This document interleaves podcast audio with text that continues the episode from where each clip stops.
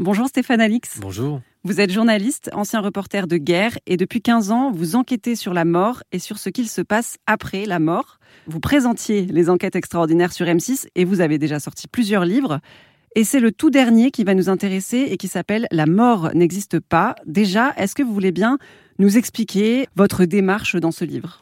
Bah, ma démarche, spécifiquement dans La mort n'existe pas, c'est vraiment de faire une synthèse de tout ce que je, tout ce que j'explore, tout ce sur quoi j'enquête depuis plus de 15 ans, tous les sujets liés à la conscience, aux états de conscience modifiés, aux expériences de mort imminente par exemple, euh, et aussi aux expériences que j'ai menées moi-même, notamment en Amazonie auprès de chamans, pour explorer moi-même ces dimensions invisibles de la conscience.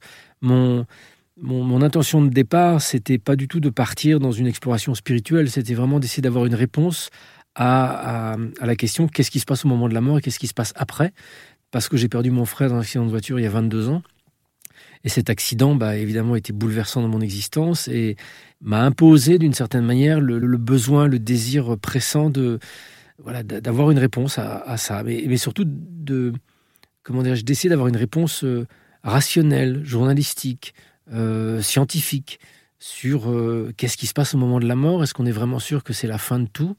Pourquoi? Sur quelle base scientifique on peut dire que la mort c'est la fin? Et très rapidement, en fait, j'ai découvert qu'on ne pouvait pas affirmer ça, que la science ne, permet pas de dire que la mort c'est la fin, c'est une supposition.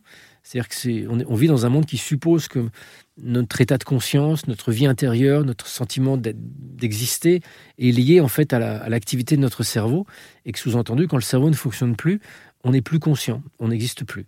C'est une hypothèse en fait, c'est une hypothèse et les, les neuroscientifiques sont les premiers à dire bah oui, c'est non seulement une hypothèse, mais en plus elle est, elle est assez difficile à défendre. Donc pour moi, ça a ouvert un champ euh, colossal d'investigation tout en pouvant rester rationnel et cartésien, ce que je suis dans, dans, dans l'essence et ce que j'ai toujours été en fait. La mort n'existe pas, c'est le tout nouveau livre du journaliste Stéphane Alix. Ce livre est paru aux éditions HarperCollins et il est à retrouver dans toutes les librairies.